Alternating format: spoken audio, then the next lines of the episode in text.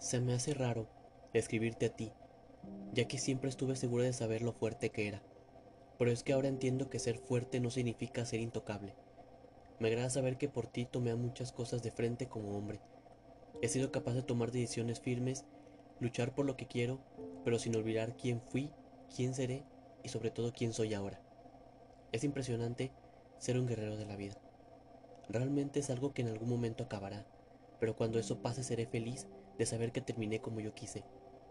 Di lo mejor de mí, pude luchar, pude sentir y pude ser mejor. Pero esta vida no me dio para más.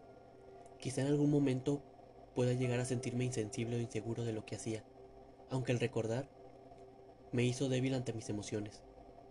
Siempre pude ver el lado positivo de las cosas, entonces me pongo a pensar que tal vez no era tan insensible como creí.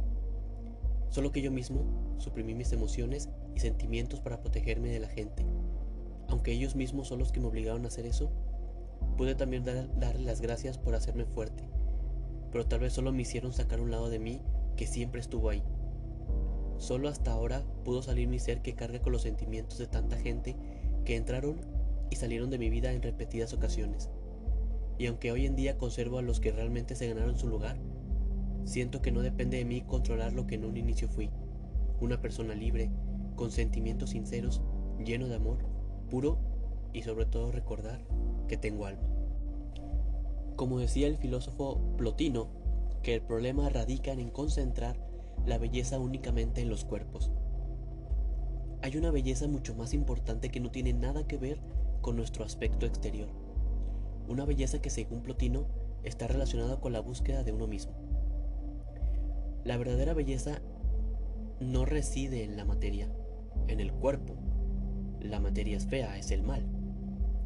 Plotino dice, dirige la mirada hacia tu interior y a través de la reflexión y del pensamiento haz que el alma sea bella. Porque cuando el alma es reflexiva se embellece, pero cuando no lo es, solamente es esclava de su propio cuerpo. El problema de mucha gente que se parece a Narciso es que no tienen autoconocimiento.